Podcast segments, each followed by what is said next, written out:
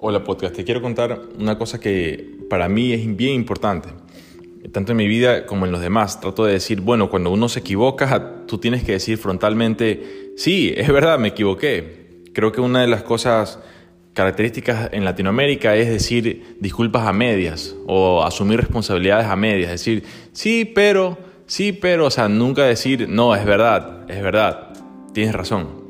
Ya, no te digo que tienes que humillarte, pero simplemente es decir, ok, eh, de acuerdo, pero como latinos siempre, siempre nos gusta decir, no, pero que sí, que esto no es así, te pido perdón si es que te sentiste ofendido, o sea, si es que no te pareció, pero igual nunca uno asume casi eh, el 100% de la, de la culpa.